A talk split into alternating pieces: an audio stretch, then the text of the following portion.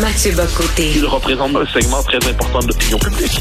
Richard Martineau. Tu vis sur quelle planète? La rencontre. Je regarde ça et là, je me dis, mais c'est de la comédie. C'est hallucinant. La rencontre. Bocoté. Martineau. Alors, euh, Mathieu, euh, c'est la semaine de la mode qui se termine aujourd'hui à Paris. Puis c'est très important, la semaine de la mode. On sait que c'est la capitale de la mode, Paris, avec Milan. Et j'espère que tu t'es acheté quand même une jupe pour, ou une robe pour quand même, tu sais, être euh, dans l'air du temps. En fait, je m'en suis acheté deux. Hein. Je m'en suis acheté deux, mais là, ça ne me font pas. mais j'avais, j'avais décidé d'être une ballerine, mais finalement, je, mon identité personnelle ne cadre pas avec ma volonté d'être ballerine. Hélas. cela dit, cela dit euh, non, c'est assez intéressant parce que la semaine de la mode, donc on voit, si on se met à lire sur ça, c'est un remarquable laboratoire des idéologies qui circulent dans notre société. Et là, on voyait un des thèmes qui était dominant. Faut pas s'en surprendre, c'est propre à ce milieu-là depuis un bon moment, mais il y avait cette idée qu'il fallait une semaine de la mode la plus déconstruite et la plus non-genrée qui soit, en faisant défiler des femmes avec des vêtements d'hommes, des hommes avec des vêtements de femmes, et ensuite surtout des androgynes, euh, des figures indiscernables, donc du non-genré, du non-binaire. Et ce qui, ce qui m'a frappé là-dedans, c'est à quel point l'ensemble des idéologies dont on parle souvent, toi et moi, donc la déconstruction, pour, pour faire vite, eh bien, a un écho sur la vie pratique. Et je m'explique. Euh, si on souhaite, on, on sait ce qu'un t-shirt unisexe et un jean unisexe, ça va. Mais il y a une raison pour laquelle l'élégance masculine et l'élégance féminine ne répondent pas aux mêmes standards, ne répondent pas, euh, ne sont pas construites sur le même modèle. C'est que, grosse nouvelle, le corps masculin et le corps féminin ne sont pas configurés de la même manière. Ce que l'on doit dissimuler, ce que l'on doit mettre en valeur, ce que l'on doit relever, ce que l'on doit cacher, c'est pas la même chose d'un côté, d'un côté comme de l'autre. On ne met pas en valeur les corps de la même manière. Mais ça, qu'est-ce que ça veut dire? Ça veut dire simplement qu'il existe une réalité au-delà de la subjectivité des uns et des autres. Il existe une réalité au-delà de la subjectivité tyrannique, et c'est le fait que toute identité sexuelle est corporelle. Toute identité sexuelle est inscrite dans un corps. Que tout n'est que le non-genré, en fait, le post-genré, le déconstruit genré, mais tout ça est une pure fiction idéologique, parce que quand vient le temps d'habiller la part la plus matérielle qui soit nos existences, c'est-à-dire le corps, eh bien, on ne peut pas habiller un sexe comme l'autre sans finir par le défigurer, sans finir par mal le servir. Or, or, or, dans tout le discours qui entoure la semaine de la mode, eh bien, on nous dit finalement on doit laisser de côté le corps, on doit laisser de côté le physique, on doit laisser de côté les êtres humains réels tels qu'ils se présentent à nous.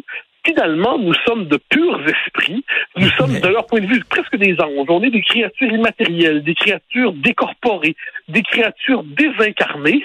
Et puis la mode devrait être fondée donc sur l'abolition du corps humain plutôt qu'en tenant compte de ses spécificité. Donc, tu vois, ça peut sembler une discussion, spontanément, on ne m'associerait pas une chronique sur la mode, et pourtant, derrière cette question, se cachent tous les débats de notre époque sur l'identité qui en viennent à s'incarner dans une industrie, dans des défilés, dans une manière de se représenter l'existence qui va jusqu'à modeler ensuite les comportements vestimentaires de millions, sinon de milliards de personnes chaque jour. Je vais sortir ma phrase préférée. Je me fais l'avocat du diable pour les fins de la discussion. Que fais-tu de la djellaba? Alors, euh, Demis Roussos, qui était grec, se promenait en djellaba. BHL, une maison au Maroc. Et je suis convaincu, lorsque Bernard-Henri Lévy va dans sa maison au Maroc, qu'il porte peut-être une djellaba. Euh, et euh, c'est un vêtement d'homme. Qu'en penses-tu? Alors, moi, je, ben, alors, moi, je ferai une distinction entre les cultures. C'est-à-dire, chaque culture, selon son climat, selon, chaque culture, selon ses, euh, le cycle des saisons, a développé des vêtements qui sont appropriés. Par exemple, euh, je donne un exemple, mais tu, si tu portes un costume trois pièces en flanelle l'été sur les bords de la Méditerranée, t'as pas compris quelque chose tu n'as pas compris quelque chose. Et de la même manière, si tu décides de porter une djellaba en Suède quand il fait moins 25, moins 30, t'as pas compris quelque chose. Si tu portes le plus beau des manteaux canucks ou le plus beau des manteaux, fais, fais la liste des beaux manteaux qu'on a chez nous euh, à, à, à, Cannes en juillet, t'as l'air gnochon. De la même manière, si tu te promènes en petite chemise euh, l'hiver chez nous à moins 20, il y a quelque chose qui t'a échappé. Autrement dit, autrement dit, le vêtement est approprié aux différents environnements, est, approprié aux différents contextes, à la géographie, à la météo. Ensuite, c'est approprié, ça s'est développé selon des cultures. Moi, je suis pas, je suis un universaliste sur le plan euh, euh, politique, mais j'ai confiance une diversité de cultures et je prétends pas que les codes occidentaux doivent s'appliquer obligatoirement au Pakistan. Euh, je pense pas que nos codes doivent s'appliquer nécessairement au Japon. C'est la liste de ça. Je pense que des, chaque civilisation a sa propre histoire du vêtement, sa propre histoire vestimentaire. Et de ce point de vue, je pense que la nôtre a trouvé quand même, jusqu'à tout récemment, des codes qui correspondaient à la fois au désir de beau, de, beauté qui existe, et en même temps euh, que ça soit fonctionnel. Euh, il y a des hommes qui disent, il est hors de question que je porte une jupe parce que ma virilité, par exemple, euh, amateur de cinéma, tu as vu Braveheart, Mel Gibson en kilt, je m'excuse, mais il est quand même assez viril, pas assez peurant.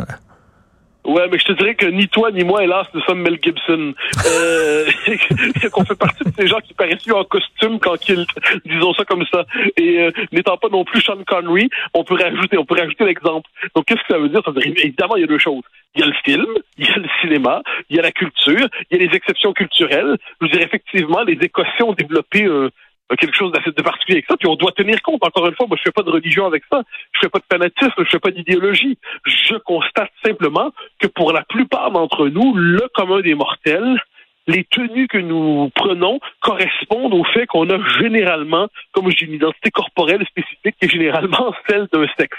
Ensuite, tu me dis que les Écossais, effectivement, ont développé une tradition très particulière tant mieux, mais ne me prenant pas pour Mel Gibson et ne croyant pas que je serai à mon avantage en kilt, non plus qu'en kimono, je préfère m'habiller comme un occidental ordinaire. Et tu sais que dans le milieu naturel, ce sont les mâles qui ont les plus belles plumes. Hein? C'est le mâle qui doit faire courtiser la femelle. Euh, souvent, on pense, ah, c'est les oiseaux femelles qui ont les belles plumes et qui se promènent euh, comme des pans. Non, c'est le mâle. Euh, à l'époque des rois, tu n'es pas sans savoir que les hommes se maquillaient, portaient des perruques, avaient des souliers à talons hauts, des bas qui allaient jusqu'aux cuisses, etc. Ça change. Ah, non, mais, bien sûr que ça change. Heureusement que ça change. Mais ce qui change, que à un moment là-dessus, que j'ai quand on lit sur l'histoire du vêtement, c'est assez intéressant. C'est-à-dire, évidemment que ça change. Mais ça change toujours en tenant compte du fait qu'il y a deux sexes. C'est là-dessus que je reviens. C'est-à-dire euh, la mode euh, à la cour euh, française n'est pas la même qu'aujourd'hui, je sais pas, que la mode dans les années 50, qui est pas la même qu'à Rome, mais dans les deux cas, il y avait un, je dirais, quelque chose de spécifique aux hommes, et de l'autre côté spécifique aux femmes. Donc ensuite, que les, les codes culturels évoluent, que d'une époque à l'autre, on ne savait pas de la même manière. Mais ça va, ça, ça va même de soi, devrais-je dire. Mais mais c'est une idée tout à fait contemporaine, cette idée qu'il faut, selon ce que l'on sait des hommes et des femmes, habiller désormais les hommes en femmes et des femmes en hommes, en hommes, dis-je, parce que ça permettrait de déconstruire l'idée d'identité sexuelle. C'est ça l'enjeu. Ensuite, que la mode évolue, c'est pas, c'est pas mon sujet, ça, je laisse aux historiens de la mode. Mais la dimension politique de ces réflexions-là aujourd'hui, c'est qu'il y a cette idée qu'on s'appuie sur, ce, sur, l'industrie de la mode pour chercher à pousser le plus loin possible l'idée d'une déconstruction des identités.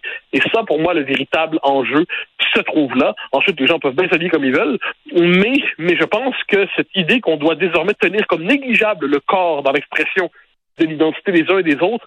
Ça, c'est une, idée qui nous pousse, comme j'ai à la désincarnation. Et il y a une hypocrisie aussi, parce que les gens disent, oh oui, mais il faut tout vert, etc. On est rendu là. Je m'excuse, mais si Patrice Roy se pointait à Radio-Canada pour faire son bulletin de nouvelles en robe, tu peux être sûr qu'on ne le laisserait pas en ondes comme ça. C'est sûr et certain. Ben, on, se demanderait ce qui se passe, on se demanderait ce qui se passe. Mais c'est que tu vois, c'est qu'on touche ici, là, parce que tu, nous pointes très, très directement une, chose importante, c'est le sens de relativisme extrême de notre temps. On nous dit, finalement, euh, toutes les conventions sociales sont donc sociales, donc ça pourrait être une autre convention. Tout est relatif, rien, rien n'est fixé dans le ciel, et c'est vrai, évidemment. Mais ensuite, c'est pas parce que des conventions sociales ou des traditions ne sont pas absolues, qu'elles évoluent avec le temps, qu'elles ont changé. Ça ne veut pas dire qu'elles sont sans valeur. Je veux dire, Hayek disait assez justement que la tradition est le fruit d'un travail d'essai-erreur au fil des siècles. Puis peu à peu, ben, on construit une forme de savoir, de connaissance qui, qui, correspond à peu près à la réalité des choses. Puis ensuite, de temps en temps, on congédie une tradition qui semble morte, puis on en construit une nouvelle. Mais, mais le fait est qu'aujourd'hui, parce qu'on nous dit que parce que c'est euh, c'est arrivé un jour parce que c'est artificiel au sens où c'est arrivé un jour dans l'histoire, mais on peut tout balayer à chaque moment selon les caprices de la subjectivité. J'ai pas l'impression que c'est la meilleure idée. Eh, écoute, euh, je sais que t'aimes pas parler de toi, t'aimes mieux parler d'idées en général, mais je veux parler de toi parce que il y a un nouveau Mathieu Bocoté. Euh, avant, oui, tu t'habillais bien, tout ça, mais tu, tu portais pas nécessairement beaucoup d'attention à, tes vêtements, un peu comme un professeur d'université, par exemple. Maintenant, je te suis sur Facebook, t'es Monsieur Dandy. Écoute, la petite pochette euh, qui va avec les couleurs des chaussettes, etc. Que s'est-il passé?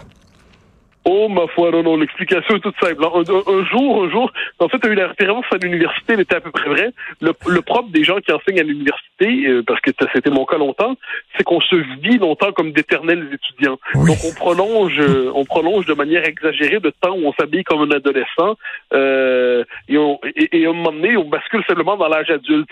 Et puis, tout simplement, quand on bascule dans l'âge adulte, on a besoin de marquer ça d'une manière ou de l'autre.